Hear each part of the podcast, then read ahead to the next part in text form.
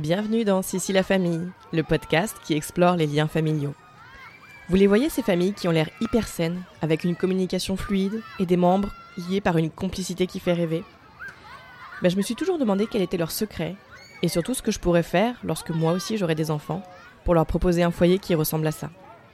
Alors j'ai voulu leur demander.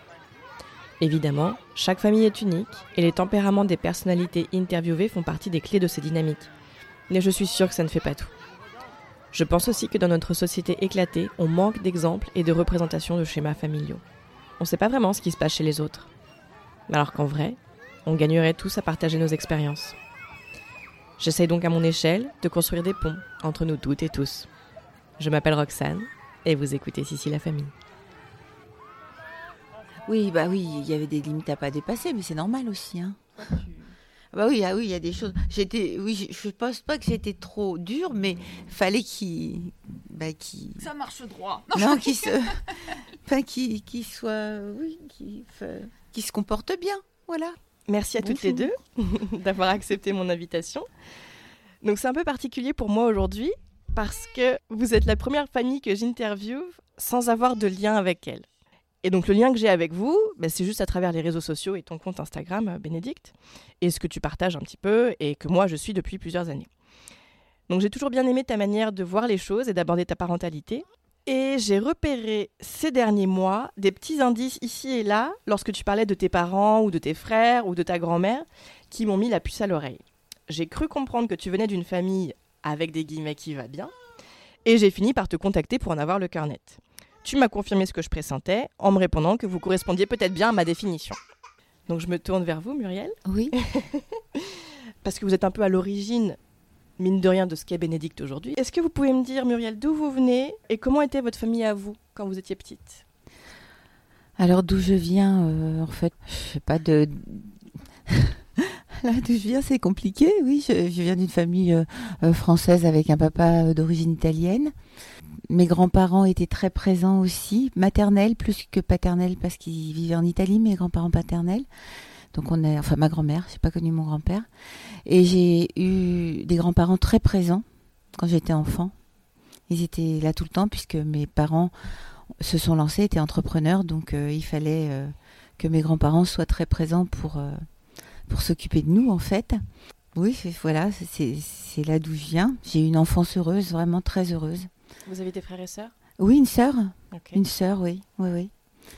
Et euh, en fait, euh, bon, euh, mes grands-parents étaient assez, assez souples. Mes parents un peu plus durs. Parce qu'on les voyait, on les voyait un peu moins en fait. Ils travaillaient beaucoup, tous les deux. Et sinon, j'avais des, enfin une tante surtout qui s'est beaucoup beaucoup occupée de, de nous. Et donc ça aidait aussi mes, ça faisait un peu village. On a l'impression quand vous racontez comme ça, euh, il y avait les grands-parents, la tante très présente. Une tante, même deux tantes, hein, faut pas, oui, oui, qui était très présente aussi, très. C'est vrai que c'est quelque chose qu'on voit pas, pas tant que ça, je trouve aujourd'hui. La famille plus euh, autour de la famille nucléaire, il n'y a pas tant de familles euh, comme ça qui, bah, qui fonctionnent en, grand groupe, quoi, en grande famille. oui, oui. à aider au quotidien. Oui, non, mais ça, je pense que ça, c'était familial aussi bien côté. On peut, on pourrait penser que c'est le côté italien, non Le côté français était comme ça. Hein. Ah oui, d'accord. Ah oui, oui, c'est marrant. C'était les deux côtés qui étaient comme ça.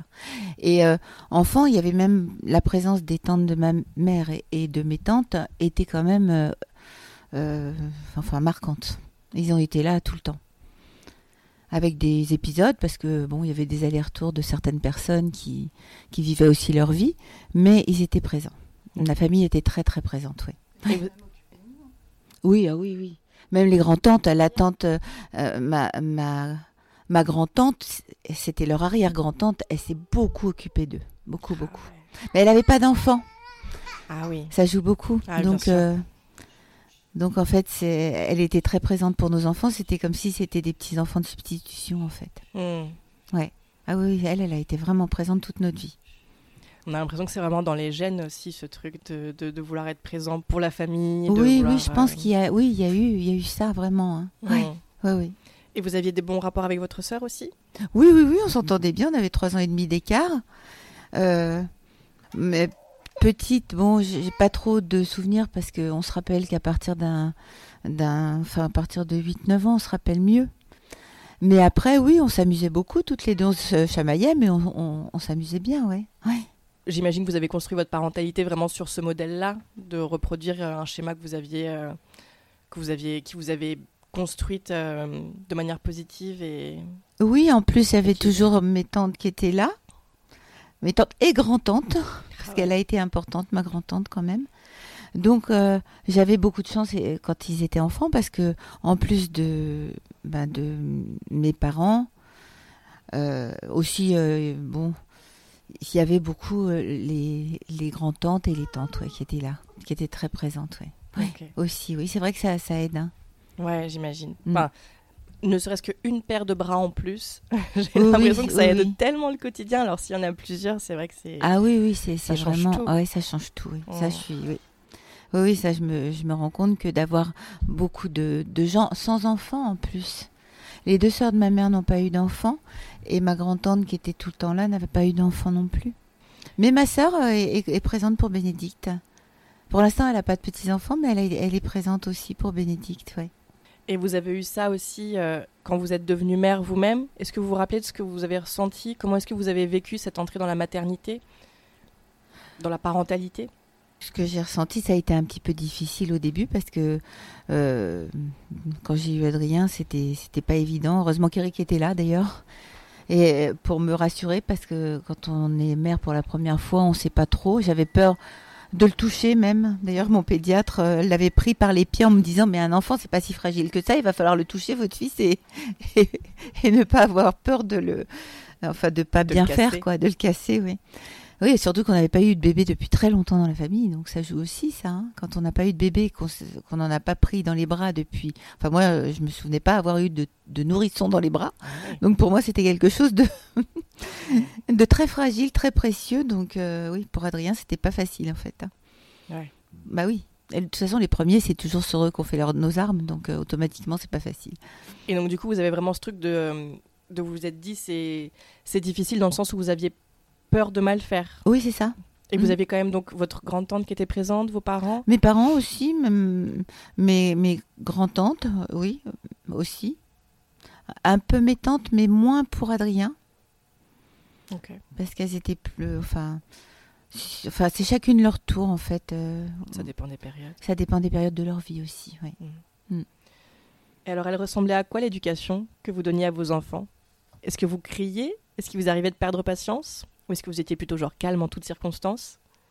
Bah, je suis de nature très calme, mais quand ça allait trop loin, je me fâchais, oui. oui, oui Et alors, ça voulait dire quoi, aller trop loin? C'était quoi vos, vos limites? Alors quand ils sont tout petits, effectivement, bon, on est patient quand ils sont petits. On peut pas faire autrement que d'être patient euh, parce que bon, ils sont petits. Donc euh, quand ils sont petits, non. Mais c'est après quand euh, ils n'écoutent pas et que et qu'il faut faire leur éducation. Là, il faut de la fermeté parce qu'autrement ils prennent le dessus. Hein. Alors, vous voulez dire quoi À l'adolescence ou là des, non, non, avant, 5-6 ans Ah oui, euh non, mais même avant. avant. Ah oui, d'accord. Ah non, dès 3-4 ans. Hein. Ah. ah. non, non, il faut tout de suite être ferme parce qu'ils prennent le dessus. Et après, c'est beaucoup plus compliqué. Et j'avais mon mari avec moi, heureusement. Et mes parents étaient très fermes aussi. Très, très fermes avec les petits-enfants. Même s'ils étaient plus. Oui. Alors, oui. Non, oui, Bénédicte est, loin, elle endort Juju. Oui. elle dit qu'ils étaient fermes mais juste. Oui, parce qu'on ne criait pas à mauvais escient. Il fallait vraiment euh, que qu'ils dépassent euh, certaines limites pour qu'on se fâche, en fait. Alors, c'était quoi les limites? Vous vous souvenez un peu? C'était quoi les. Ah bah, quand ils, quand ils sont pas sages, quand ils crient, quand euh, alors qu'on est à un endroit et, qu'il faut rester tranquille, on n'aimait pas du tout qu'ils qu soient et gênant pour les autres. Il fallait apprendre à vivre en, société, ça c'était important, puisque de toute façon c'est comme ça qu'on. Euh, un enfant, faut qu'il apprenne à vivre en société. Les frustrations, s'il les a pas enfant, il les aura après de toute façon. Donc euh, il faut le faire très jeune. Comme ça, c'est plus facile en plus. Pour moi, c'est plus facile de les frustrer tout petit parce que la frustration, elle passe très vite, que de les frustrer après. Enfin, moi, je pense que je suis convaincue de ça. Après, en fait, très petit, oui, je leur ai, je leur ai imposé des limites. Des ah oui, il fallait pas non plus qu'ils cassent pour casser, il fallait pas qu'ils détériorent pour détériorer. Voilà, ça c'est des choses qu'il faut qu'ils apprennent tout petit petit. Mmh. C'est le cadre euh, dont on parle beaucoup. Euh, je, enfin, je sais pas si on en parle plus aujourd'hui qu'il y a dix ans, mais c'est vrai qu'on sait que ce cadre il est il est nécessaire pour les, les mettre en sécurité aussi. Oui oui, il faut qu'ils apprennent à respecter. Le respect c'est une chose qu'il faut qu'ils apprennent tout petit petit. Euh, et pour tout aussi bien pour respect à la personne que respect aussi aux objets, aux choses faut pas laisser un enfant libre de faire tout ce qu'il veut. De toute façon, j'avais un pédiatre que j'adorais. Il disait quand euh, euh, un enfant, il me disait qu'un enfant, euh, un enfant qu'on laisse tout faire, avait les mêmes comportements qu'un enfant trop, un enfant dont les parents sont sont trop trop durs, trop durs ou hmm. même maltraitants. Parce ah qu'ils deviennent, ils deviennent il y a, incontrôlables. En fait. Et alors, comment vous les faisiez respecter ces limites? Est-ce qu'il y avait du chantage, des punitions? Euh, c'était plutôt par, ou, de, la euh, diplomatie. De la diplomatie un peu, mais mais pas trop quand même. Euh, certaines limites, il fallait qu'ils écoutent. sinon, oui, on, les punissait, on, ou alors oui, effectivement, il y avait aussi parfois peut-être un peu de chantage, mais c'était de la fermeté. Quand on leur disait qu'il fallait pas, et, quand je leur disais de rester assis, il fallait qu'ils restent assis en fait. Oui, bien sûr. Je me souviens d'une fois dans un avion avec Adrien qui avait, oh, il avait 18 mois ou 20 mois. Non, j'avais Bénédicte, donc il devait avoir oui, presque deux ans. Et il, il, n'est pas en place et en plus il donnait des coups de pied au monsieur à côté. Là, je lui ai attrapé les jambes, je lui ai attrapé les bras et je l'ai tenu. Et il fallait pas qu'il bouge. Donc euh, il a compris après, mais au début c'était compliqué. Parce que dans un avion, il faut vraiment, on peut pas. Euh, ah ouais, pour le coup, euh, le, baptême du feu de, de, la vie en société, quoi. Les, quelques heures dans un avion, c'est vraiment. Oui, oui, puis j'avais ah Bénédicte autour du cou, et puis euh, euh, Adrien était tout petit, il avait à peine deux ans, donc... Euh, et là, là je l'ai tenu, je lui ai tenu les jambes, et je lui ai dit, ça suffit, et il a vu que j'étais vraiment... Colère. Oui, j'étais fâchée. Et Adrien, j'ai eu plus de mal. C'est Eric qui, quand vraiment ça allait trop loin, mais là, il n'était pas là, donc il fallait que ce soit moi qui, qui gère. Mais à la maison, c'était plus Eric. Par exemple, pour aller se coucher, Adrien ne voulait pas se coucher. Et quand Eric était là, il acceptait de se coucher parce qu'Eric était plus ferme que moi encore. Ah oui. Mm.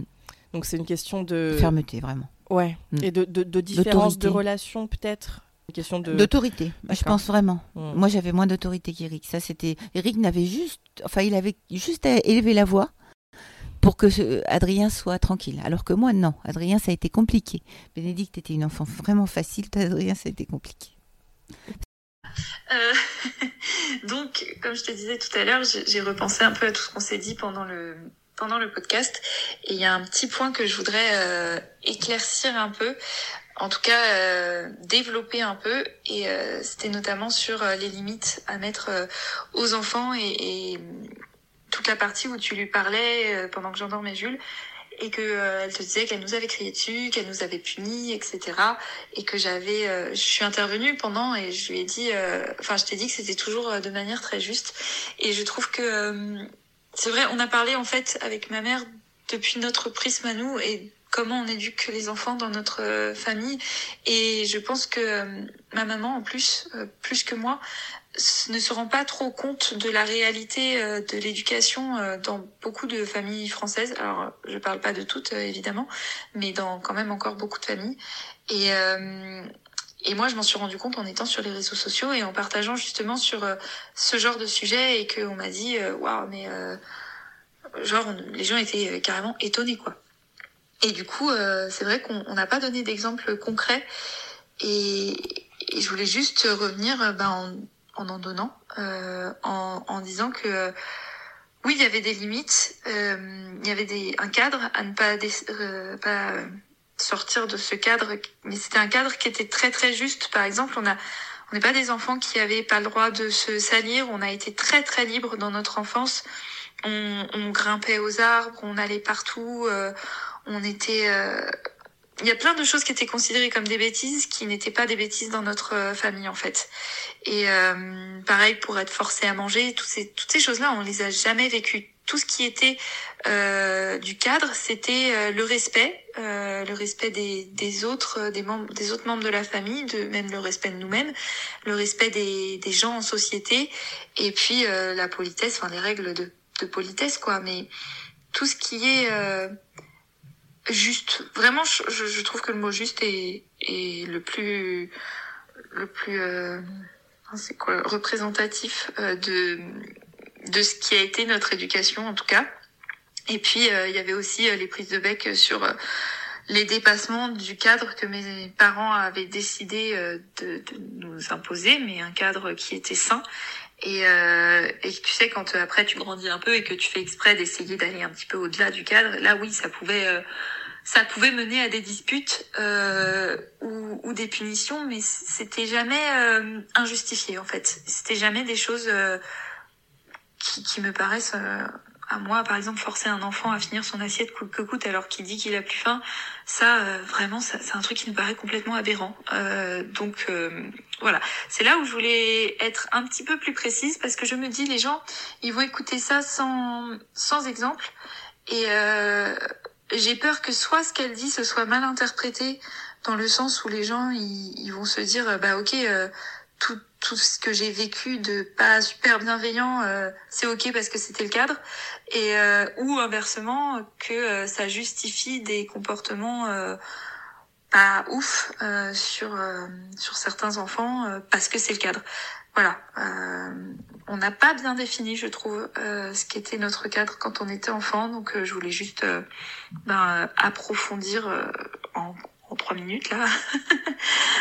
Ce de quoi on part en fait et de quoi on parle. Voilà, je crois que j'ai fini. C'est le premier aussi. Bah oui. On en parlait un peu hors micro. Oui, en plus, il n'y avait pas eu d'enfant depuis longtemps. Donc Adrien, c'était un enfant roi, mais vraiment avec beaucoup de... Donc les tantes des grands-parents, mes beaux-parents, on les voyait moins parce qu'ils habitaient loin, mais Adrien, c'était un, demi-dieu pour mes beaux-parents. Donc euh, pour toute la famille, c'était un, premier enfant depuis une vingtaine d'années. Ah ouais. Hmm. Et du coup, c'est intéressant ce que vous dites sur le, concept d'enfant difficile. Moi, c'est un truc que j'ai du mal à conceptualiser dans ma tête. Je ne sais pas si il y a des enfants difficile ou si c'est juste euh, dans la relation à l'autre qui sont difficiles parce que bon moi du coup j'ai l'impression que j'en parle à chaque euh, à chaque épisode mais moi ma grande j'ai parfois j'ai un peu l'impression qu'elle a un côté plus difficile mais je, je, je sais pas dire parce que eh, c'est pas une enfant méchante c'est pas une enfant vous voyez, mais c'est juste le relationnel est plus difficile. Mais du coup, je sais pas si j'ai une enfant difficile ou pas. Vous voyez ce que je veux dire? Bah, Oui, il y a le caractère, malgré tout, de l'enfant qui rentre en jeu, mais aussi même un enfant avec un caractère, enfin un enfant, euh, à la limite, et maintenant ils disent, euh, ils le disaient déjà, euh, comment on dit quand ils sont hyperactifs, un enfant hyperactif, vraiment il faut le canaliser. Hein. On peut pas ne pas le canaliser, c'est encore pire pour lui après. Hein. Bien sûr. Donc ça, c'est compliqué vraiment compliqué. parce que Adrien, vous pensez qu'il était Oui, on me l'a diagnostiqué ah hyperactif, hyperactif ah Adrien. Ah, ouais, ah, bah dans l'avion. Euh. On me l'a diagnostiqué euh, euh, précoce et hyperactif. Tard, hein, c'est l'école qui m'a qui m'a alerté en fait en me disant qu'Adrien avait des. Je crois que c'est en fin de CE2. Oui, c'est une institutrice en fin de CE2. CE2. En CE1, il a eu des gros soucis parce qu'il voulait plus écrire. Puis la maîtresse n'était pas compréhensive du tout, donc. Euh, c'est dingue. Elle a, bon après, en général, j'avais tendance à me mettre du côté des enseignants pour ne pas casser l'autorité des enseignants. Il vaut mieux, hein. Mais bon, là, elle faisait des choses qui étaient un peu difficiles pour un enfant. Lui, lui faire tourner le dos au tableau en regardant le mur, c'était pas une bonne idée pour moi. Mais bon, oui. Tu dis, tu, tu, oui. du côté des enseignants. Oui. Ah oui. Oui, non, c'est vrai que pour cet instit, j'avais écrit parce que j'étais fâchée et effectivement, elle a quitté l'enseignement. Ah oui, donc Mais, euh, je, dis juste ce que Bénédicte a dit pour, pour qu'on entende au micro. Bénédicte dit que, donc Muriel, vous êtes en train de mm. dire que vous, vous vous mettiez du côté de l'enseignance, mais en vérité, vous l'avez fait virer. oui, enfin oui, elle est partie toute seule parce qu'on vire pas un enseignant, mais elle est partie ah toute seule. D'accord. Parce que j'avais écrit. que vous étiez pas. Oui, j'avais écrit aussi par rapport aux, relations. Que, en fait, il y a des enseignants qui, qui ont une, emprise très forte sur les enfants. Et euh, par rapport à l'emprise, en fait, pas par rapport. Euh, en fait, quand je les trouvais justes, euh, ils avaient tout mon soutien. Quand je trouvais leurs décisions injustes, là, je me fâchais, en fait. Et, et je leur disais. Et, après, même si ça allait trop loin et qu'elles ne voulaient pas entendre, là, j'écrivais mmh. ce que j'avais sur le cœur, ce que je ressentais. Voilà. C'est comme ça que j'agissais. ouais. Mm. Moi, je trouve ça génial. Mais euh, bon, euh, après, euh, oui, en fait, jusqu'à un certain point, j'essayais de me mettre du côté des enseignants et quand ça n'allait pas, là, j'agissais. Et Adrien, l'autre enseignante, l'enseignante suivante, pour moi, c'était une enseignante absolument géniale. Et à la fin du CE2, elle m'a écrit en me disant écoutez, il faut vraiment que vous fassiez quelque chose parce que il faut faire tester Adrien, il y a, il y a un souci. Ah ouais. Adrien, en plus, là, à l'époque, il lisait Titeuf, je me souviens, et, et des Picsou. C'était ses deux trucs préférés. Et en fait, il, il lisait sur ses genoux pendant que l'enseignante euh, parlait. Donc, c'était un peu. euh, il s'est, s'est rendu compte que, qu'il était capable. En plus, elle, elle, elle, vraiment, elle est observatrice, qui était capable de faire beaucoup de choses. Mais comme déjà, il avait des gros problèmes d'écriture et. Donc elle m'a dit il faut le faire tester. On est allé au centre psychopédagogique de Pontoise sur les conseils de, du pédiatre. D'accord. Mm. Ok. Et là, ils lui ont diagnostiqué donc euh, une, une hyperactivité, une précocité, enfin voilà. D'accord. Mm. Et du coup, quand il y a un diagnostic comme ça, est-ce que vous, vous, vous, vous adaptez votre, euh, votre- vos méthodes d'éducation ou enfin parce que je sais pas du coup, peut-être vous vous dites euh, c'est pas de sa faute ou enfin ça doit être quand même, quand même tellement difficile au quotidien. Bah, en fait, comment on euh, fait Comment on gère? adapter, c'est pas évident parce qu'on est ce qu'on est. C'est ce que lui avait dit sa psy quand il, était, il devait avoir 12-13 ans parce qu'il a été suivi longtemps. Euh, et, on, et, et elle lui avait dit T'as les parents que t'as, ils sont super avec toi. Et, et maintenant, il va falloir que tu. Euh, comment oui, que tu te prennes en charge parce que. euh, euh, parce que bon, faut faire avec les parents qu'on a. Toi, tes parents sont géniaux, donc Mm. euh, elle avait été gentille avec nous. Hein. Ouais, c'est clair. Mais bon, parce qu'on n'était pas géniaux, on n'est jamais gé- géniaux. Mais, Mais on peut Mais- être super. Moi, je pense qu'on peut être des super parents. mais elle lui avait dit, il va falloir que tu te prennes un peu en charge parce qu'il faut pas tout le temps que tes parents supportent tout, quoi. Mm, ok. Parce qu'il avait tendance à dire que tout était, tout venait de. Il, a- il avait, oui, tendance à, Ah, à dire ah maman, elle a encore euh, fait des choses qui n'allaient pas. euh, ah oui, parce bah oui, que mais bon, bon, quand je culpabilisais tout le temps, moi aussi. C'est c'est pas bon Ah de, de culpabiliser tout le temps. Et Mm. l'enfant le ressent. hein. Ouais. Je me disais oh là là mince, j'ai pas fait les choses comme il fallait. Enfin, je, je- enfin, je me disais j'ai pas fait les choses comme il faut. Je- donc euh, c'est pas bon de culpabiliser. Mais alors, comment vous avez fait pour passer de euh, je culpabilise sur tout à prendre conscience qu'en fait, Je pense tout, que tout les n'est pas sur vos hein. épaules Mm. Les psy aident beaucoup. hein. Ouais. Il faut pas euh, sous-estimer leur euh, leur euh, comment Ouais, euh, leur intervention ouais. quand ils sont bons parce que avant de trouver un bon psy, Adrien on en a vu trois. Mais du coup, vous voulez dire, vous, vous avez aussi consulté pour vous ou vous parlez juste non, moi des psy pas pour euh, consulté Adrien pour moi. Mais Adrien, euh, pour trouver un psy, il faut que les parents, surtout quand ils sont tout petits, Adrien il avait 8 ans la première fois, donc euh, pour trouver un psy qui, bah, qui corresponde à l'enfant et aux parents, il faut en voir plusieurs. Il faut se sentir vraiment bien avec un psy, sinon c'est pas la peine. Et du coup, c'était simplement le, les retours du psy comme ça où, où vous avez compris qu'en fait, tout n'était pas de votre faute, et je mets plein de guillemets quand je dis ça. C'est ça qui vous a aidé à lever la je culpabilité pense, oui, oui, oui. Oui, oui, la psy, elle, elle prenait rarement la parole. Enfin, si, quand même. Mais pour dire des choses importantes, c'était par des petites phrases, en fait. Ouais. Mm. C'est Oui, ça, la- un bon ça. psy. Ouais, Ouais. ouais, ouais. Les, les, les- la justesse. euh, De pas trop intervenir, parce que c'est pas à lui d'intervenir. Si le psy parle trop, c'est pas un bon psy. mm. Et puis, Ah ouais. d'intervenir au bon moment pour la phrase. euh, Oui, et la, la phrase choc, quoi. Ouais. Mm. Super. Donc on parlait un petit peu de la colère tout à l'heure. Vous me disiez que parfois vous vous mettiez en colère. Ça s'exprimait comment? Est-ce que c'était des cris ou est-ce que c'était plus dans une attitude ou est-ce que Ça, il faut que Bénédicte, euh, ce dont elle se souvient. Bon, des fois, je me fâchais, oui. Euh, oui, je criais. Ça, oui. Ah oui, je criais, oui. Moi, j'ai pas un souvenir qu'elle crie énormément. Non, pas avec Bénédicte, par contre, c'est Euh, vrai. mais Bénédicte- même avec euh, Adrien. Ah, si, Adrien, je- Et si, il y avait. Par contre, si vraiment on allait trop loin, en fait, il y avait des étapes avant qu'elle se mette à crier. Euh, elle essayait souvent de nous calmer euh, gentiment. Et puis, bah, plus on grattait, plus au bout d'un moment, euh, ben, euh, ça y est, je vais me fâcher. Mhm. Et puis, euh, au bout d'un moment, elle a prévenu, bah, elle se fâche. Mais euh, c'était jamais euh, le premier truc, en fait. Même avec Oui, oui, oui. tu Ah non. Adrien, je le prévenais, je le prévenais. tu- Mais peut-être que je le prévenais trop. Eric prévenait pas. Eric, il se fâchait C'est vrai que vraiment. mon père, il se fâchait plus vite. C'était plus même, tranchant, euh, Eric. Euh, il attendait quand même ainsi, il nous laissait euh, quelques Oui. petites chances. Si, quand même. On, on avait toujours le moyen Mm. d'essayer de se calmer autrement. ouais Et euh, au bout d'un moment, bah, si on Parce que c'est vrai que faut, faut l'admettre aussi, les enfants, au bout d'un moment, ils cherchent les limites et ils gratouillent, ils gratouillent, ils gratouillent. Et puis au bout d'un moment, s'ils gratouillaient trop, enfin, si même on gratouillait trop, ben oui, elle se fâchait. Mais euh, ce, qui est, ce qui était chouette avec ma, mes parents, les deux, c'est qu'ils n'étaient pas rancuniers. Donc il n'y Ah avait non, pas. Ça pétait un coup.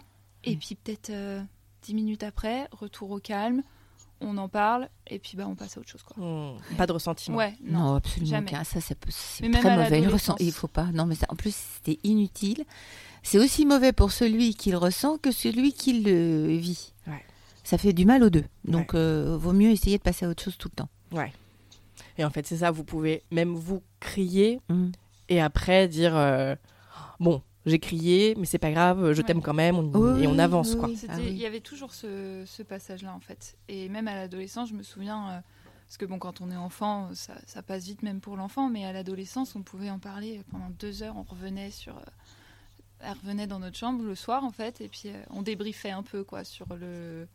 Ce qui s'était passé. Ouais, il y avait cette notion de, on a été trop loin de chaque côté. D'accord. Cette notion un peu de, de s'excuser. Bon bah voilà, ça s'est passé, on s'est mis, on s'est fâché, on s'est mis en colère. Et ce qui est légitime aussi, hein, c'est pas parce qu'on est adulte qu'on se met jamais en colère. Enfin, je pense que c'est aussi comme ça qu'on montre aux enfants comment Oui, oui. apprendre à gérer justement cette colère. Et, euh, et ouais, même enfant, hein, quand euh, c'était terminé, bon bah voilà, viens, allez, on fait un bisou, c'est terminé, on Mm. passe à autre chose, c'est pas grave. Bon, t'as fait une bêtise, tu referas plus. Et puis, euh, ouais, il y avait- il y avait toujours ce, ce passage après la colère en fait.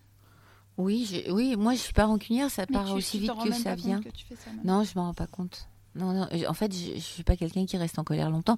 Par contre, parfois, je me fâche vraiment beaucoup. hein. Ouais. S'il dépassait les limites, euh, il le savait, fallait qu'il reste, par exemple, quand on allait quelque part, euh, je voulais qu'il soit, qu'il se tienne sage et tranquille. Euh, J'ai pas eu de souci avec parce qu'il l'avait compris, en fait, heureusement. Ça, ils l'ont compris.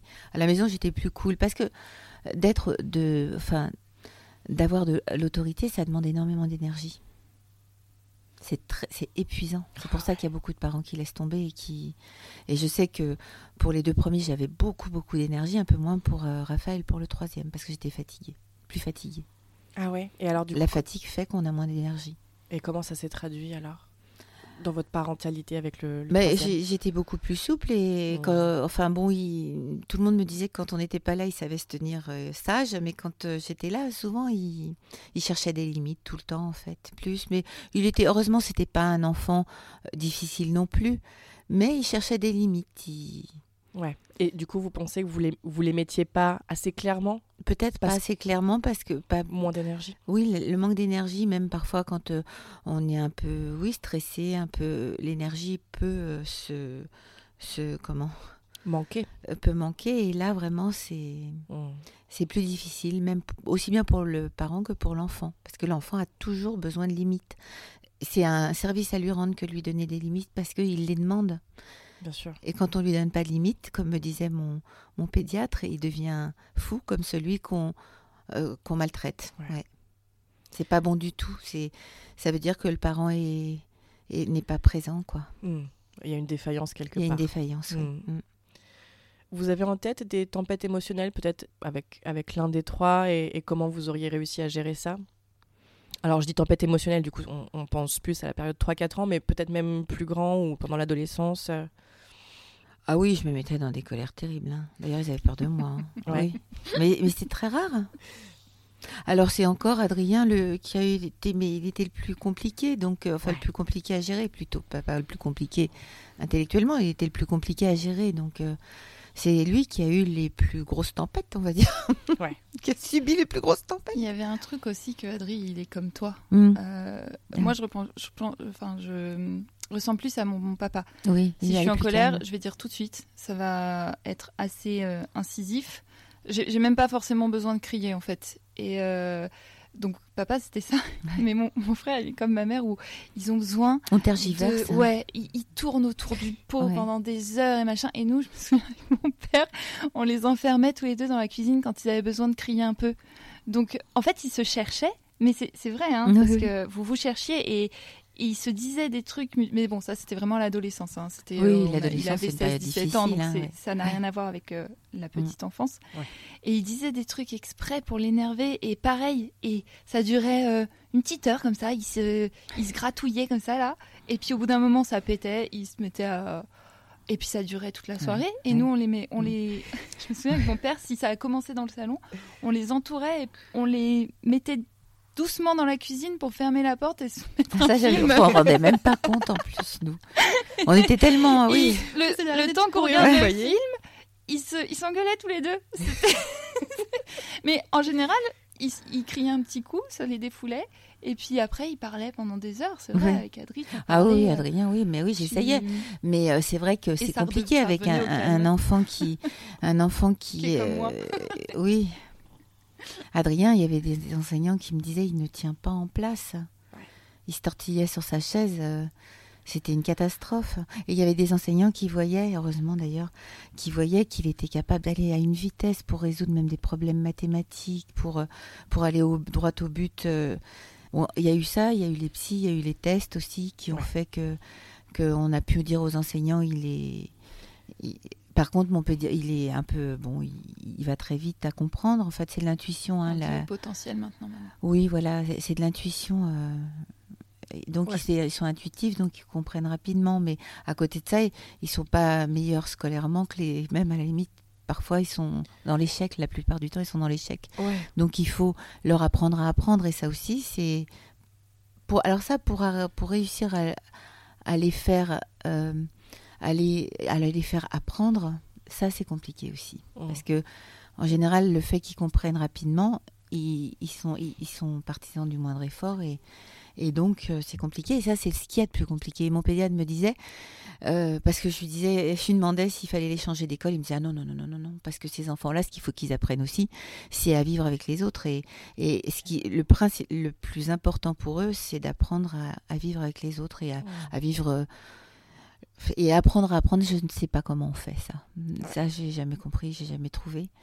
Après, euh, oui, parce que Adrien il est passé aussi par des phases. Bénédicte, c'était plus facile parce que elle, ce qu'elle cherchait le plus, c'est à s'adapter et à vivre avec les autres. C'était le plus important pour elle. Et elle, elle apprenait bien. C'est vrai, hein elle n'avait pas de problème d'apprentissage parce qu'elle était beaucoup plus calme qu'Adrien. Donc elle apprenait bien. Elle a une très bonne scolarité jusqu'en CM2. Le souci, c'est que je lui en demandais, plus elle en faisait, plus je lui en demandais.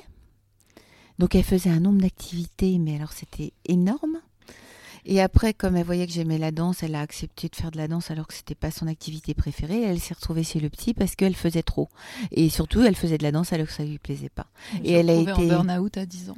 Oui, non, elle a été acceptée en fait euh, à l'école. Elle a été acceptée euh, aux horaires aménagés pour. euh, c'était à l'époque, c'était à Rueil, c'est ça Nat- Ouais, c'est ça.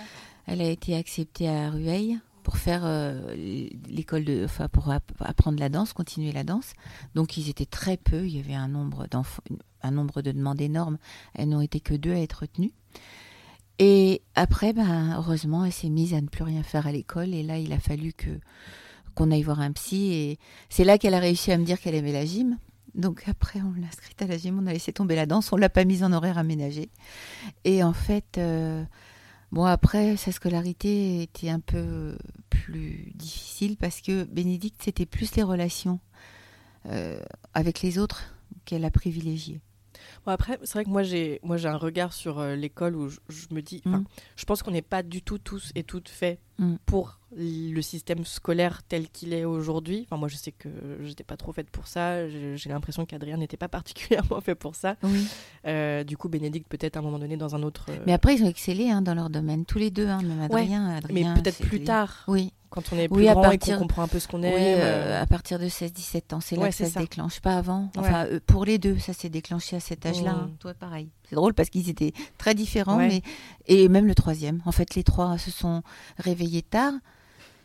Oui, Mieux vaut tard que jamais. à l'école, on va dire, à l'école, parce que Mhm. autrement le reste. Enfin, Béné, là, sa scolarité euh, toute petite, c'était vraiment, il y avait rien à dire. Oui, mais comme quoi ça. Ils étaient ça- différents. Ça, détermine pas tout aussi. Mm. Enfin, Oui. être bon à l'école, mauvais à l'école. Oui, oui, oui. euh, Ah non, ça détermine pas tout parce que je vois les mathématiques, ils étaient très mauvais à l'école jusqu'en seconde.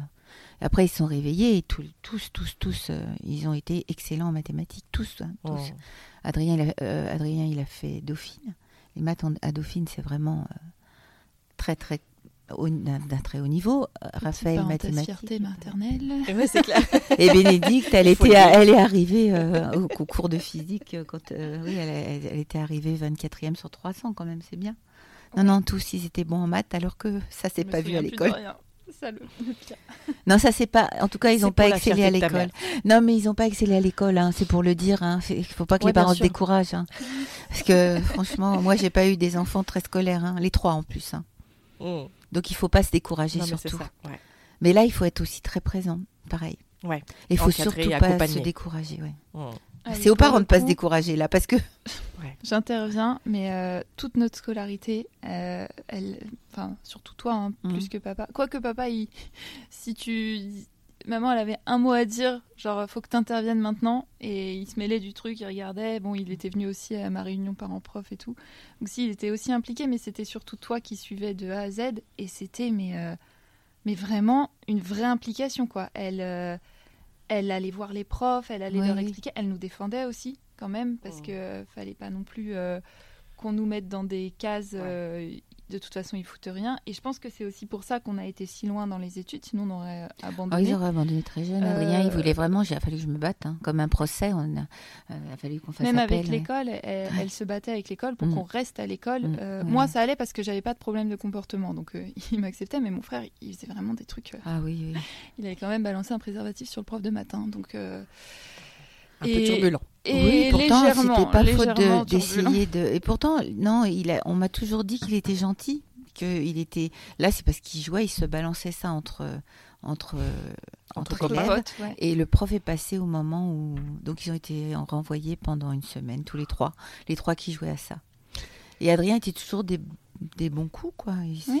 Jamais dans, le- il a jamais été méchant. Au contraire, il était plutôt gentil, même très gentil heureusement. Sinon, il me l'aurait pas gardé. Mais mais il était turbulent, Adrien, très puis turbulent. Je pense qu'il voyait aussi que tu étais toujours derrière, même Mm. s'il y avait des soucis de petits comportements, machin.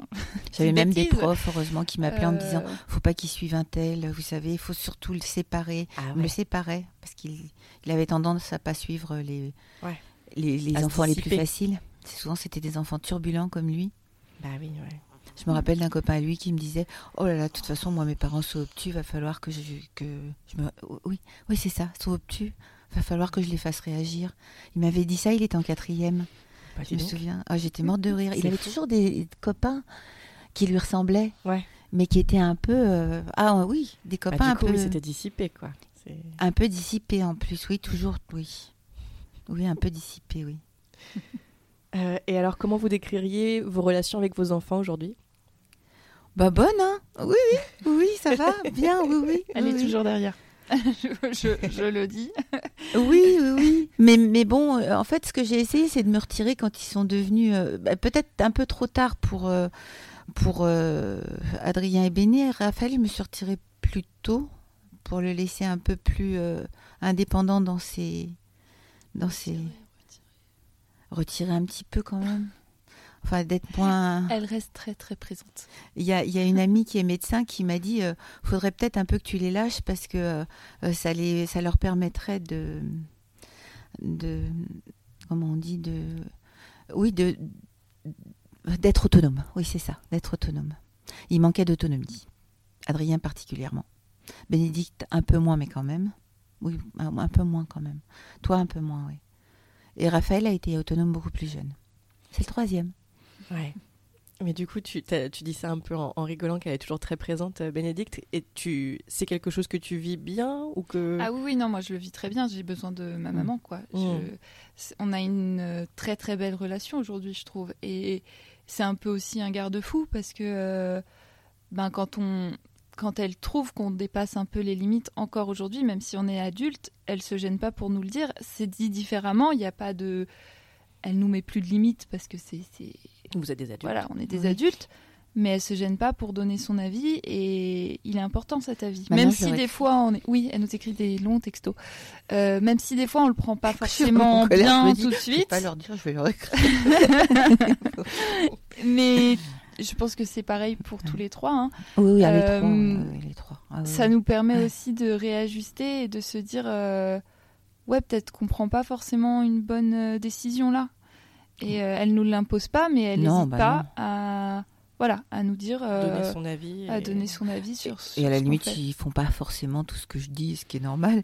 Je Oui, vais pas leur en ça- rigueur pour autant. Hein. Ça, Loin de là. ça- Non. non, elle nous fait jamais la tête, mais des fois ça ouvre Non. aussi des discussions et puis elle nous comprend mieux aussi. Enfin, c'est, Oui, je oui. pense que c'est important qu'il n'y ait pas de non-dit et, et c'est ce qu'elle continue à faire en fait, même si on est adulte, même parce qu'il y a des parents qui pourraient se dire euh, oui bon bah j'ai plus rien à lui dire. Euh, bah elle est pas dans ce truc là et ouais c'est, je, je- moi je, je trouve ça important. Toute la vie on a besoin de, de ses parents et moi ça me, c'est Jules. moi ça me ça me permet aussi ouais de parfois me remettre en question ou même de lui expliquer euh, le cheminement qui a fait que j'ai fait ça et, et même elle le comprend mieux après et ça Mm. maintient des bonnes relations aussi de faire ça Je trouve ça Donc, hyper euh, intéressant. Mais du coup, comment est-ce que tu ne deviens pas intrusif? Donc, parce que donc je comprends que Muriel, vous, n'êtes pas intrusif, mais du coup, elle est où la, la limite entre euh, donner son avis et, et tu vois, et j'ai toujours besoin de, de l'avis de ma mère et tout. J'en ai besoin et c'est sain et c'est et c'est cool, tu vois.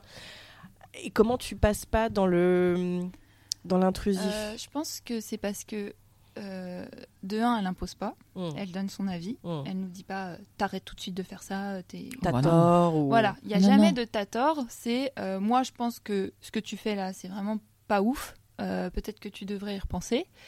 Et, euh, et surtout, bah, après, elle est ouverte à la discussion, tu vois. Ouais. Elle, elle- jamais, elle va se fermer et, et être obtus, justement, et euh, rester campée sur sa position à, Ouais. à nous dire j'ai raison et tu as tort. Oui, c'est ça. Jamais. Donc, euh, je pense que c'est surtout de communiquer. Et, et en vrai, c'est comme ça depuis qu'on est petit. Mm. Et puis je les laisse vivre leurs expériences aussi. hein. Même si parfois ça me. Ça me. Ça m'enchante pas forcément, je les laisse. Je les laisse. Ouais. Oui, puis des fois, tu, tu changes d'avis aussi. Quand on Oui. discute, Ah oui, oui, on, quand on en même, parle oui, et tout, oui, et, oui. Oui, et elle reste jamais campée sur une position si elle comprend après euh, le fond du truc ou Le- tout ouais. le cheminement qui a fait que on en est venu à prendre cette décision, Hmm. etc. Là, elle, euh, Enfin, je, je vais pas m'in- m'interposer dans ce qu'ils ont envie de vivre, ça jamais, non. Enfin, j'espère en tout cas. Je, je m'interpose pas, ils sont adultes maintenant quand même. hein. je pense que c'est la, ouais, c'est la grande différence. Ah non, non. Elle donne son avis, euh, qui est souvent très sain d'ailleurs, et, et qu'on est capable d'entendre, sans, euh, sans dire euh, j'ai raison, tu as tort, euh, ou euh, si tu fais pas ça, euh, je te parle plus. Enfin, il n'y a jamais de, de rapport de force en fait. dans Ouais, c'est ces- ça. C'est que le, le terreau est tellement, euh, est tellement sain que ça peut pas donner lieu à, à sentiment de, de, de se faire. euh, Oui, je pense que C'est ça pas forcément d'être hein. sain, je pense. C'est plutôt bienveillant peut-être. bienveillant, oui. Ouais. Non, mais ça- t'as toujours instauré ça avec nous, maman. Oui, oui, oui. Maintenant, oui. ça se transforme en des discussions, mais même Mm. enfant, nos, nos émotions, elles étaient, même s'il y avait beaucoup de, de cadres, de rigueur, nos émotions, elles étaient jamais ignorées, Mm. en fait. Et quand on n'allait pas bien, elles se démenaient pour qu'on aille bien. Et, euh, et elles trouvaient toutes les solutions possibles, en fait. Donc euh, oui, il y avait un cadre, oui, il y avait des limites, ce qui est normal, parce que sinon, euh, bah, on va vite à partir dans tous les sens. Mais, euh, mais à côté de ça, euh, quand on était malheureux, ça, ça lui allait pas du tout. Donc elle, elle faisait tout pour trouver la cause, pour, euh, pour Ouais, qu'on explique, Pour pour, qu'on s'exprime, pour que Ah oui, qu'on arrive à lui oui. expliquer. Et ils ont eu que, tous des euh, expériences, oui. euh, où donc, il a fallu, oui. Oui, elle a toujours été très très présente Mm. dans ce sens-là en fait, Mm. et euh, à nous expliquer aussi. euh, Ah ouais. Enfin, même s'il y avait des, voilà, des, un limite, un cadre, c'était euh, ce que je disais, c'était toujours très juste. Et euh, c'était aussi. euh, ben, on était capable de les comprendre. Donc, oui, Ouais. on, on essayait de dépasser ça parce que ben, c'est notre rôle d'enfant, quoi. On- les enfants, ils sont comme ça. Mais il y avait toujours euh, un, un truc de, se, de dire euh, tu fais pas ça parce que. C'était pas euh, j'ai décidé Oui, et euh, je reste bête et méchante et je vais ouais, voilà c'est là on est en société tu vas pas aller courir sur les pieds du monsieur en fait donc tu gênes tout le monde oui là tu dois rester calme voilà c'était Ouais. Euh, c'était toujours expliqué et je pense que bah, on a grandi dans ce. Oui, c'est ça, oui, Dans ça. La seule chose, c'est que peut-être continue. un peu fait trop faire d'activités tous les, les deux premiers surtout. Et ça, c'est vrai qu'en plus, ça me faisait énormément courir. Ils n'étaient pas forcément. Bon, après, je me disais que c'était bien pour eux parce que ça leur faisait des tas d'expériences, mais. Mais je ne sais pas si ça, ça a été euh, de les forcer à faire des choses. Alors, quand ça allait trop loin, je me souviens Adrien qui a fait beaucoup de danse avec sa sœur. À un moment, euh, il y avait la prof qui voulait lui faire jouer le rôle d'une pierre précieuse. Et il s'était mis à pleurer, il avait 10 ans, il m'avait dit Je veux pas être une pierre précieuse. Et là, on l'a arrêté. Le- J'ai dit non, il fera pas le ballet. Bah, après, elle a toujours quand même écouté nos limites, maman. Oui, oui, quand Parce même. que oui. euh, Bah, comme là, aujourd'hui, euh, mais avec bon. le recul, elle nous dit j'en ai trop fait, mais nous, on lui disait pas non plus qu'on voulait pas. Euh, avait- Oui, Adrien, pour le- la guitare, quoi qu'il il tombait tout le temps sur des profs qui étaient gentils, qui de vraiment lui. je veux pas, je veux pas aller, euh, je veux pas y aller, je veux pas faire de la guitare, ou c'était plus j'ai la flemme de faire la guitare ce soir.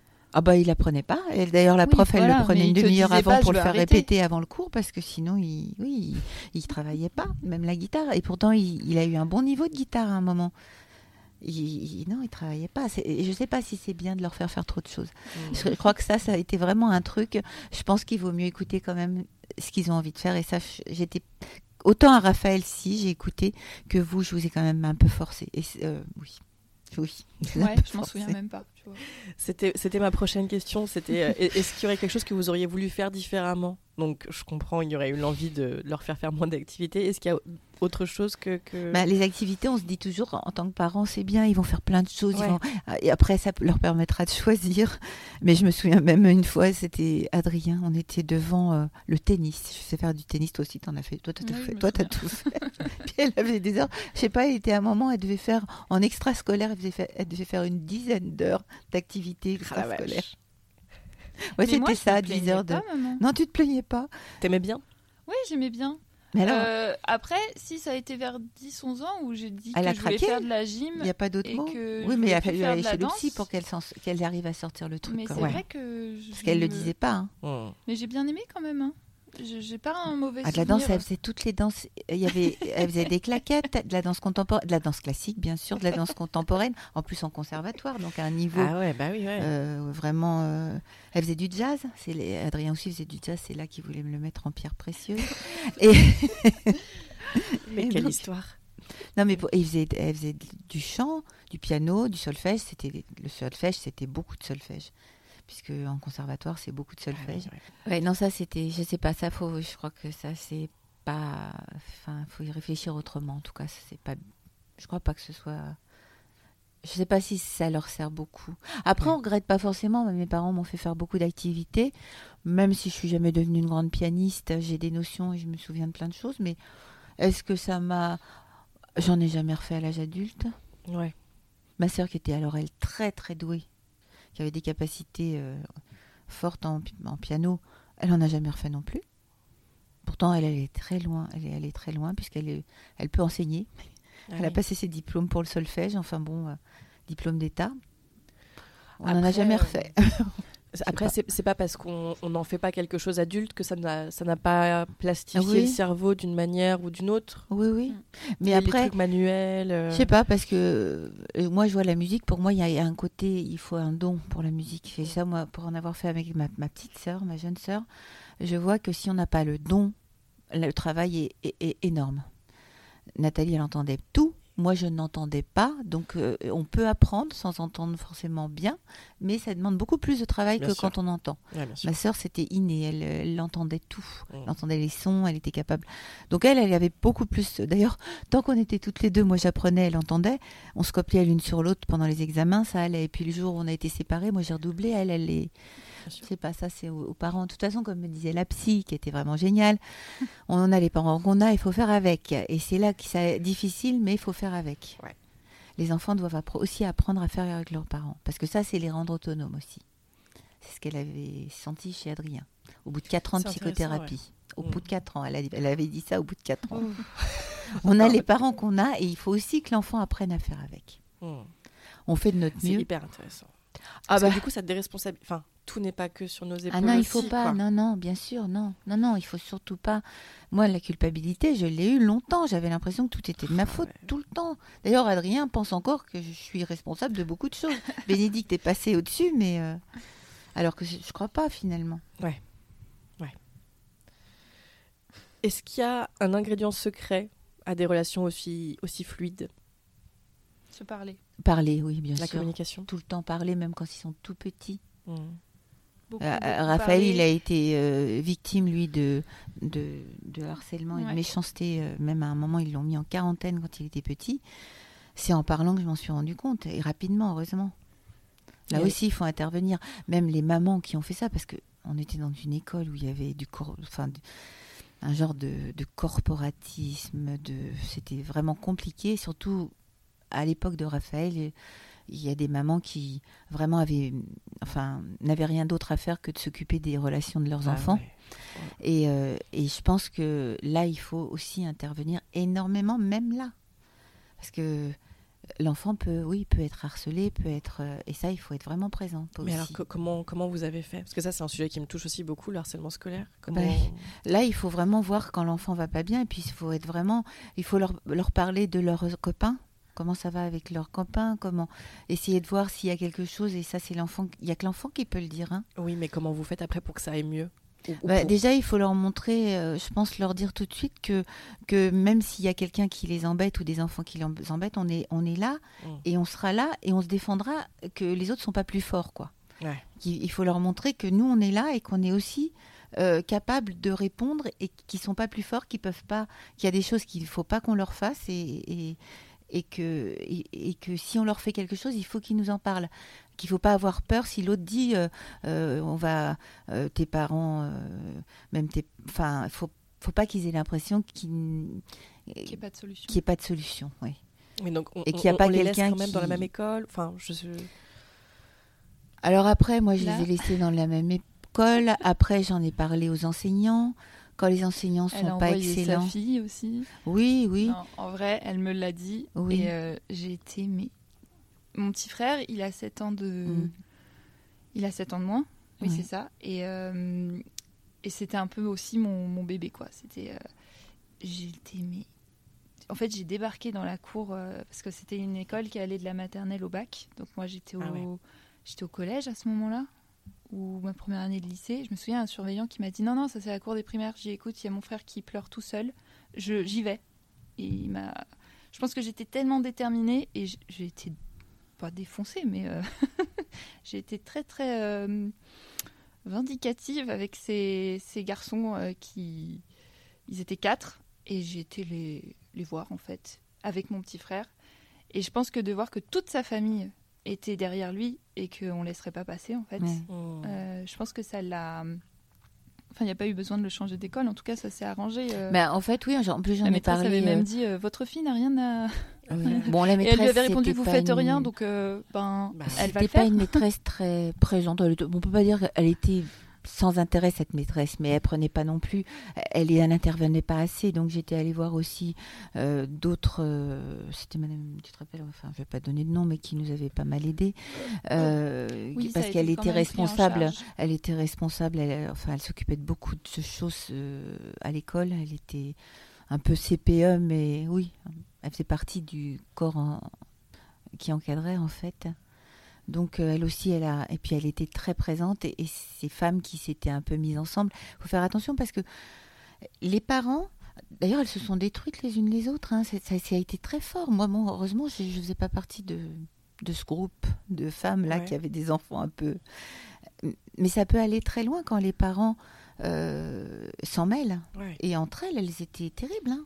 Elles se sont fait du du mal entre elles. Je l'ai su après, hein, bien Ouais. après. Mais même elles, en plus, elles étaient tout le temps là, tout le temps présentes. euh, Mm. donc c'est c'est c'est pas évident. Et même Mm. pour l'enfant, c'est pas évident. Ouais. Mais là, faut pas lâcher. Il faut vraiment pas lâcher. Il Faut faire front. faut faire front, Mais oui. Tous, on s'en est tous mêlés. En Oui, fait. oui, on ouais. s'en est tous mêlés, oui. oui. Je pense que mon petit frère. Et puis prévenir, senti, euh, euh, prévenir la direction, prévenir tout le monde aussi, hein, Il s'est senti aussi. quand il y a un problème très- comme ça. Très soutenu par nous tous. Ouais. Même euh, ma grand-mère et tout. Enfin, on a tous réagi et on, on lui en a tous parlé et tout. Enfin, on n'en a pas fait un tabou. Mm. Et euh, bon, moi j'ai été voir les copains parce que j'étais vraiment très en colère. Mais euh, Et puis c'était facile aussi dans le sens où t'étais... il y avait la proximité Oui, où, oui. Tu, où tu pouvais y aller peut-être plus que. euh, Et, et je me, il s'en souvient encore de ce moment-là. Il Mm. m'a dit, euh, ben, je me suis dit que même si j'avais plus de copains, c'était pas grave parce que vous étiez là. Et je vais pleurer.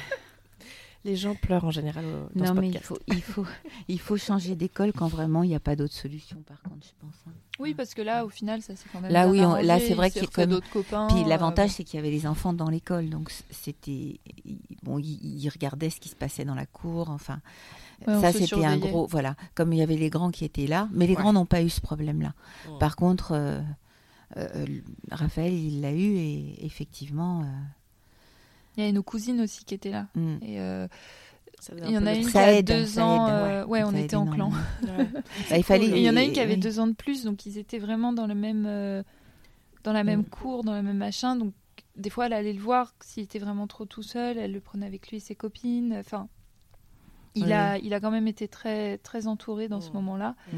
Et euh, oui, après, bon, il s'est fait d'autres copains et je crois qu'il y en a qui se sont. Oui, euh, après, ça c'est l'année ça d'après. s'est tassé s'est un peu. complètement. Et puis même, il y en a qui sont revenus à grands pas. Quand en plus on, est, on avait été aidé par cette femme qui avait, qui avait beaucoup d'importance dans l'école, euh, qui a carrément fait une leçon de morale parce que ça a été loin au groupe de parents, Ah ouais. au groupe de mamans parce que c'était plus des mères. Là, on peut pas dire c'était plus des mères.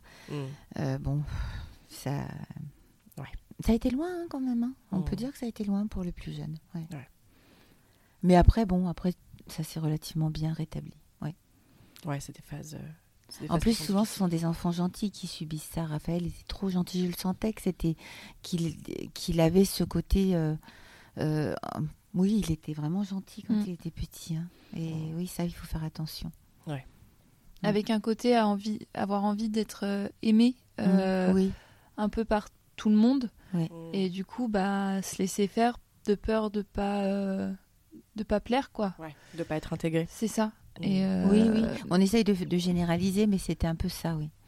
il- Bon, ça l'a fait un peu grandir aussi parce qu'après, il se laissait plus faire. hein. Oui, oui, je pense qu'aprez, oui, heureusement, finalement.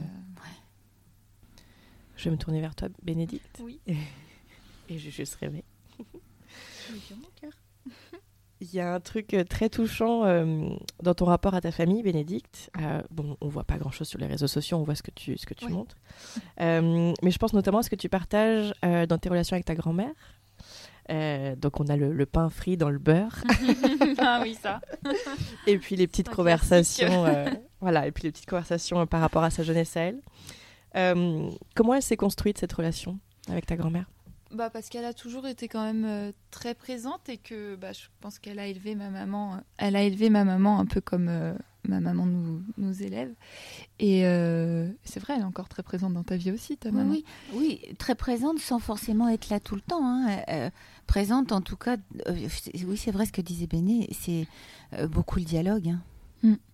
Et, et du coup, ben, elle nous a eu beaucoup jeunes, parce que c'est vrai que tous les vendredis soirs, elle nous prenait tous les cinq. Euh, c'est pour ça aussi que je suis très proche de mes cousines.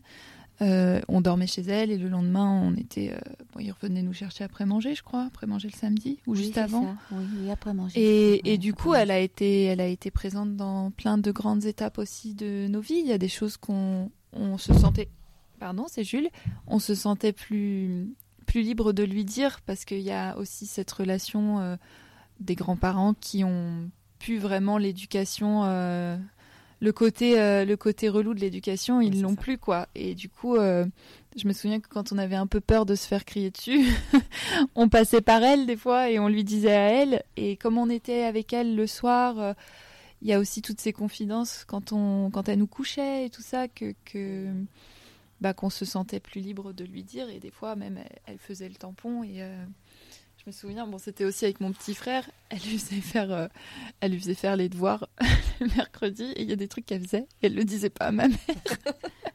et après, elle disait, bon, on va faire euh, comme ça. Donc, on avait nos petits secrets aussi avec Oh. elle. Mais c- ouais, on, avait, on a toujours une très belle relation. Et, et du coup, ça continue. euh, on vit tous dans la même ville, donc moi, je mets un point d'honneur à y aller une fois par semaine parce que bah, nos grands-parents, ils sont pas éternels. Donc, euh, génial. et, et je suis très contente qu'elle connaisse aussi mes, mes enfants, qu'elle s'en occupe. Euh, elle a 84 ans maintenant. Oui, bah oui. Et elle les a. euh, elle les garde. elle a encore vachement la forme. Oui, oui. oui. Et du coup, ils ont eu aussi une très très belle relation. Ah, j'ai eu une très très belle relation avec elle. Et ben, je pense que c'est ouais, tout ce dialogue qui a fait que ben, aujourd'hui, on, on continue à être très très proches. Et elle a toujours été très très bienveillante avec nous, Mmh. cette grand-mère-là. Enfin, on, on voit moins la maman de mon papa parce qu'elle vit loin. oui. Euh, et du coup, bah, c'est vrai que les relations sont pas les mêmes. Mais euh, avec ma grand-mère maternelle, euh, oui, on a. enfin, c'est comme une deuxième mère, quoi. C'est c'est une relation très très Ouais. forte. Et La bienveillance, ça, ça ressort quand même aussi pas mal, euh, j'ai l'impression. Oui, euh. oui, Oui, oui, parce que c'est vrai oui, que sur oui, les réseaux sociaux, on parle beaucoup de la bienveillance dans l'éducation, mais il manque. euh, Enfin, il y a souvent ce truc de faire. euh, de se dire euh, la bienveillance c'est presque du laxisme tout ça et nous on n'a jamais on n'est pas dans une famille Ah qui, non, euh, c'est pas qui, euh, tolère le n'a rien à voir, laxisme. Ouais. Par contre, on est dans une famille très très bienveillante. Pour le coup, euh, voilà, bon, il y a, y y a toujours des, des moments de vie où euh, on va pouvoir euh, peut-être se disputer ou des trucs comme ça, mais ça dure jamais longtemps. On est, ouais, on est, on est toujours dans le dialogue. Donc, euh, je pense Mm. que c'est ça la clé en vrai. hein. Apprendre à vivre ensemble dès tout petit et, et, et ben. Ouais, je, ouais. sais pas Oh. quelle est la recette miracle, hein, mais euh, Oui, il faut non, parler c'est des clés comme ça. Il faut vraiment parler. Il faut, en fait, pour et avoir accepter l'autre aussi. Mm. Parce que Oui. on n'a jamais essayé de nous façonner euh, d'une façon qu'il fallait être comme ça dans la famille ou machin. On nous a toujours accepté avec nos, nos défauts et, et Mm. tout, voilà, tout en reprenant quand on est allé trop loin, etc. Mais, euh, mais ouais, il y a- il y a- on n'a pas essayé de nous changer en des personnes qu'on n'était pas.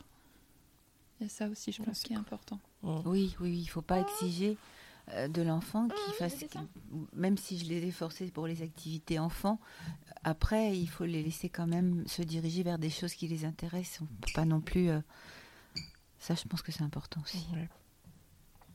Bah, ouais, nous, on en a payé les conséquences puisque, bah, en fait, euh, bah, non, mais, Vas-y, exprime-toi. Ah là. oui, non, mais, euh, Réglons parce nos que, comptes. parce que non, mais parce que en fait, euh, c'est vrai, je pense que toi, vraiment, je t'ai fait faire trop de choses, je pense, quand tu étais petite, malgré tout. Je, je- je crois que ça, c'est vraiment un truc. euh, ça me tenait à cœur de leur faire faire plein de choses, mais je pense que ça, ça a été une erreur quand même. Bah, Parce que- écoutez, moi, ça va. hein. Je- Bon, bah, elle l'a bien Je pris, l'ai hein. pas mal vécu. euh.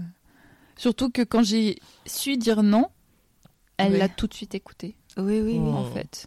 Parce que Oui, c'est ça. tu t'en veux beaucoup maintenant après coup, parce qu'il y Je a eu un moment beaucoup, où mais oui, je me dis enfin, que c'était. tu reviens quand même faire, beaucoup quoi. dessus, Oui. maman. Euh, sauf que dans mon vécu à moi, euh, d'enfant, déjà j'aimais bien. Et puis quand j'ai commencé à pu aimer, elle a été attentive tout de suite aux signes. Parce que les enfants parlent pas euh, forcément. ils- Moi, je savais pas dire non. Je, moi, Elle mangeait disais, pas je- très peu. Très, très peu. Et tout de elle suite, n'avait pas tout de suite, d'appétit. les moindres signes, en fait, dès qu'on allait mal de mal-être, elle les repérait. L'école. Et, euh, et c'est vrai que ben, tout de suite, tu t'intervenais.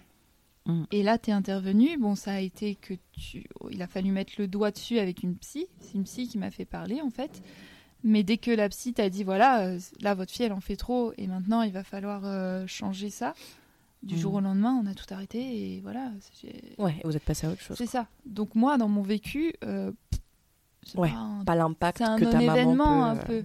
Et peut-être qu'elle s'en évalue parce qu'elle s'est dit mince, j'ai été quand même jusque tard à lui faire faire beaucoup de choses. Peut-être que parce qu'on se remet toujours un peu en question quand on est maman, mais je te Oui, le dis, oui. maman, euh, ça va très bien. J'ai Mm. pas de mauvais souvenirs Bon, bah, déjà, c'est bien. période-là dans ma vie, vraiment pas.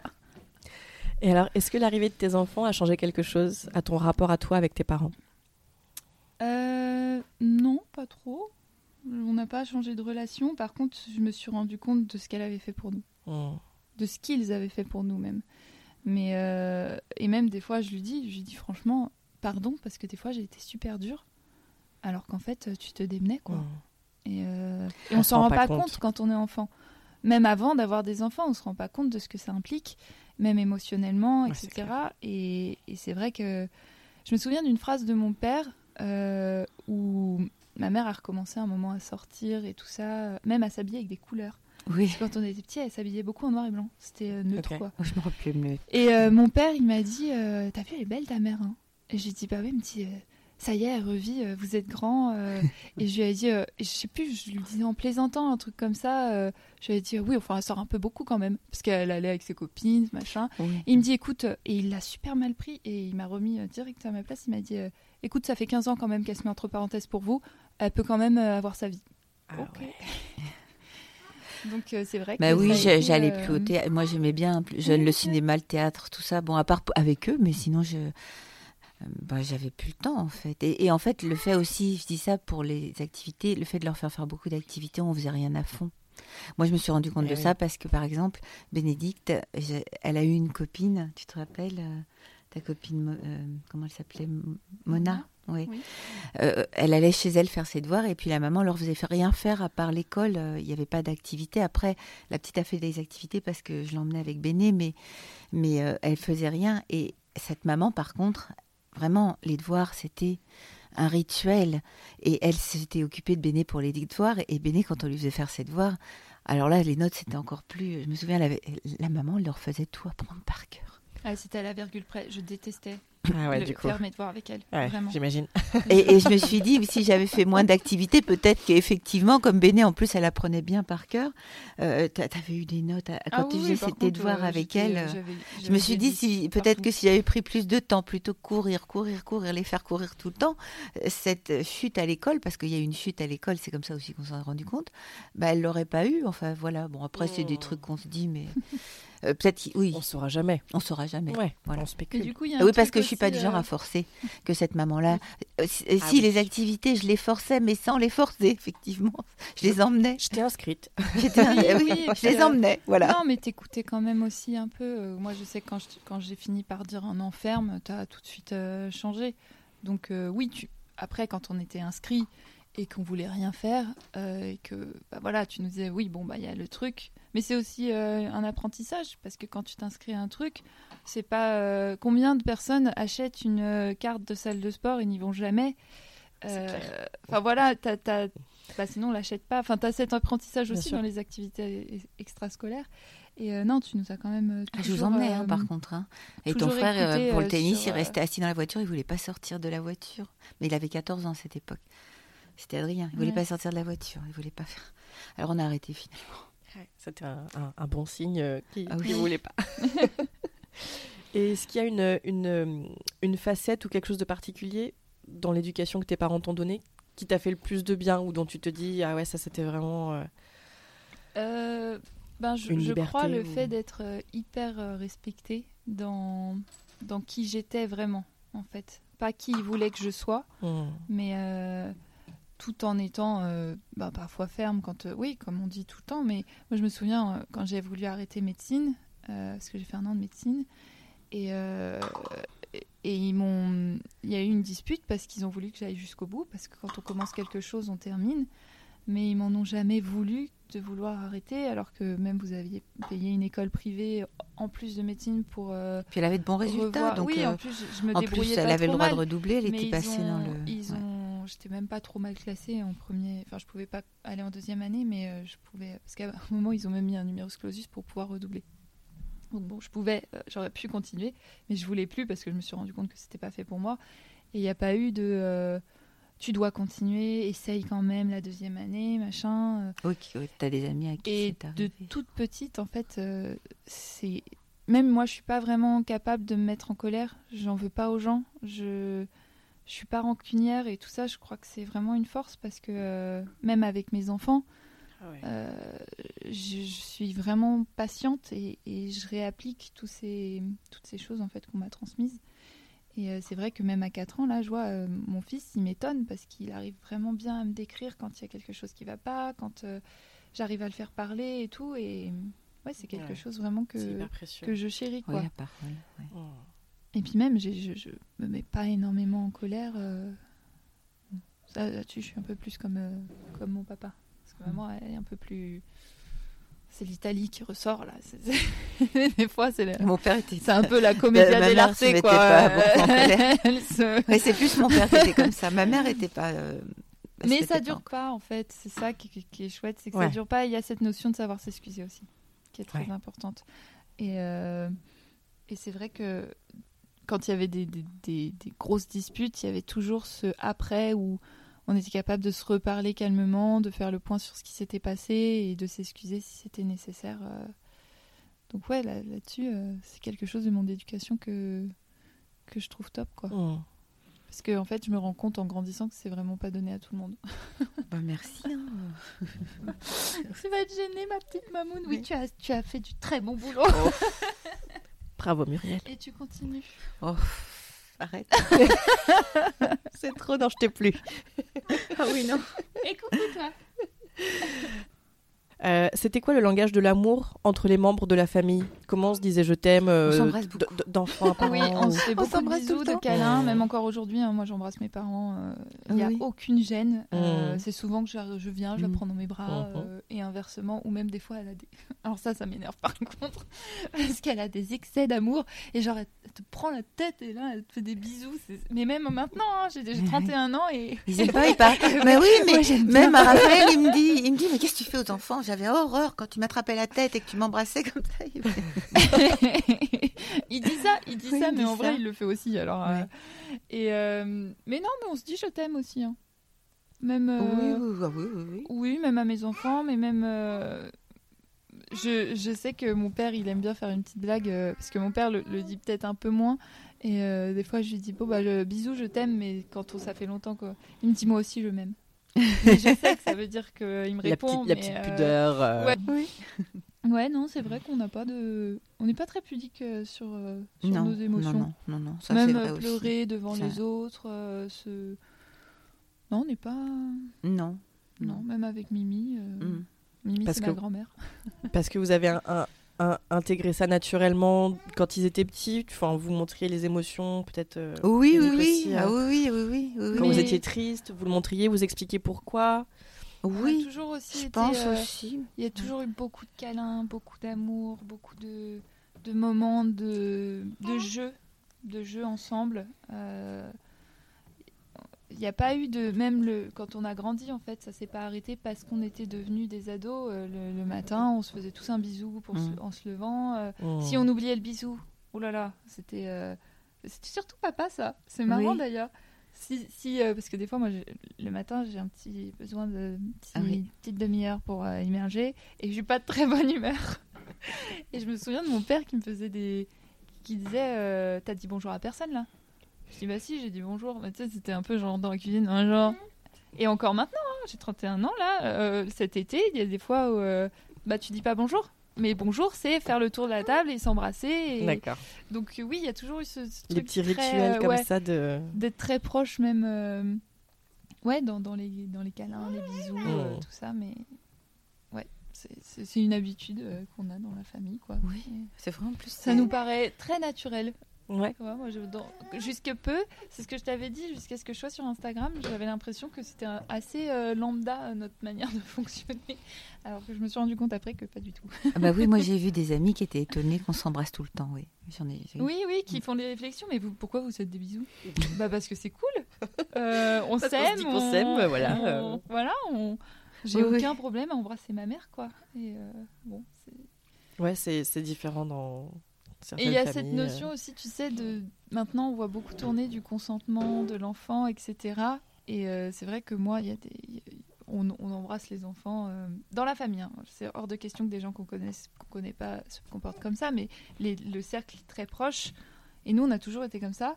Et j'ai toujours eu un nom très ferme, moi. Euh, pour le coup, le consentement, elle me l'a très très bien euh, appris. Ah oui, ça oui, je pense qu'il faut leur dire très Donc il tôt. y, a- hein. il y a aussi ces- ce genre Alors de ça, Ouais. de j'ai l'impression de, de, de limites que les gens n'ont pas forcément intégrées euh, mais même avec la famille hein, on- j'étais capable de dire un nom ferme même je me souviens il y a un copain d'Adrien qui lui avait demandé mais comment t'as fait pour éduquer ta fille? Un, un copain de mon grand frère euh, qui dit mais euh, c'est la seule meuf qui me dit non quoi et euh, ça, nous avait un peu choqué En fait, il faut Ouais. leur apprendre. Mais moi, je me souviens aussi qu'on m'a appris très très tôt, mais, mais vraiment très tôt, à dire non. En plus, on me faisait même. J'avais ma grand-mère qui me disait euh, qui me disait si, si on te demande, si on te propose un bonbon, si, et puis en, en mettant la crainte d'être empoisonné. C'était, mais n'empêche que elle Ça me disait sur la peur. ouais, sur la mais- peur aussi, et elle me disait euh, si on, on euh, personne n'a le droit de te toucher. Si on te touche, tu nous le dis.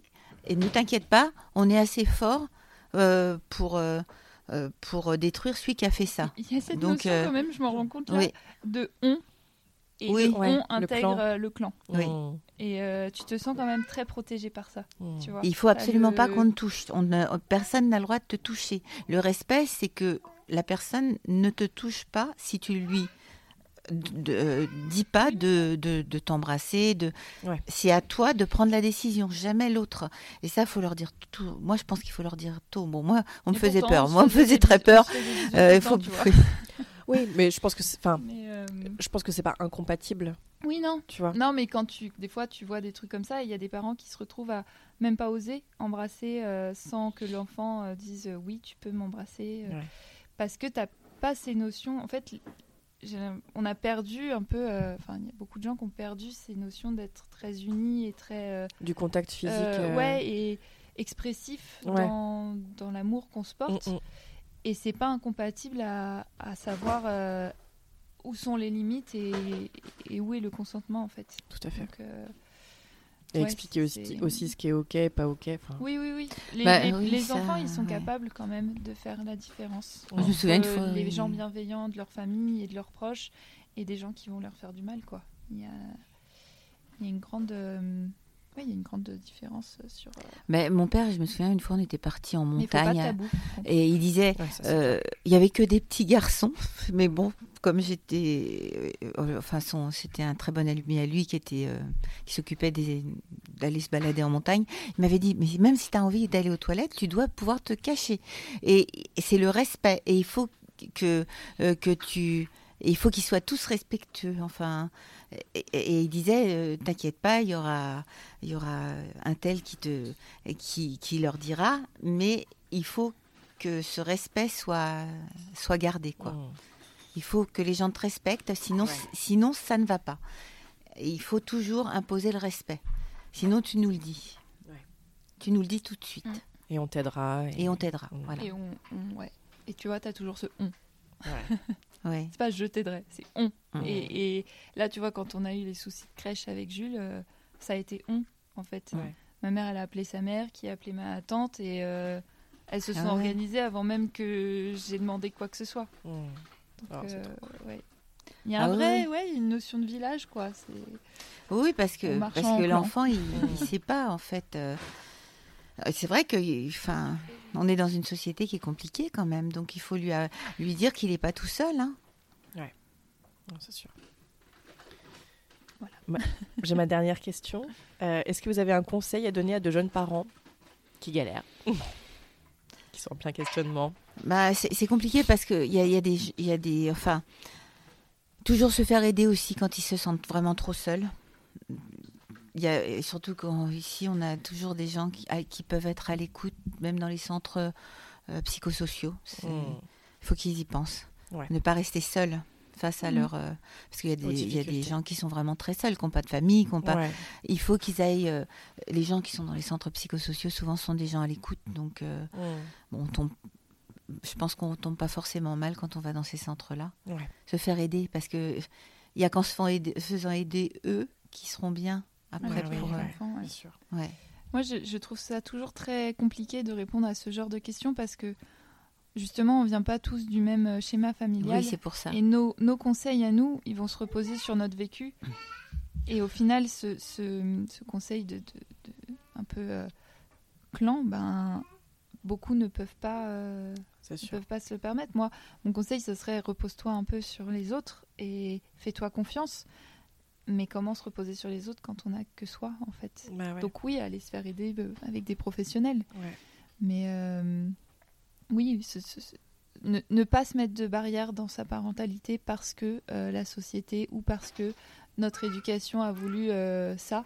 Mm. Et si on a envie bah, d'aller dans, dans quelque chose de plus bienveillant ou même, tu vois, d'embrasser ses enfants à profusion ou d'être très proche d'eux ou de machin, mais faites-le quoi. Il n'y a Mm. pas de règles en fait. Donc euh, faites, ouais, faites-vous confiance sur vos envies. avec Mm. vos enfants. Voilà. Oui, se faire confiance, oui aussi, et puis se faire aider quand euh, on sent que quand euh, oui quand on Ça sent devient que trop dur. Ça devient trop dur, Mm. ça il faut. hein. Génial. Bon, Merci beaucoup, Ouais, Bénédicte et Bah, Muriel. merci à toi. Merci aussi, oui, merci. Vous venez d'écouter Sissi la famille. Si vous avez apprécié cet épisode, la meilleure façon de me soutenir, c'est de laisser un avis 5 étoiles sur votre plateforme d'écoute. Vous pouvez aussi le partager ou même vous abonner pour ne pas rater les prochains entretiens. Vous permettrez ainsi à d'autres personnes de découvrir mon travail. Merci beaucoup et à bientôt.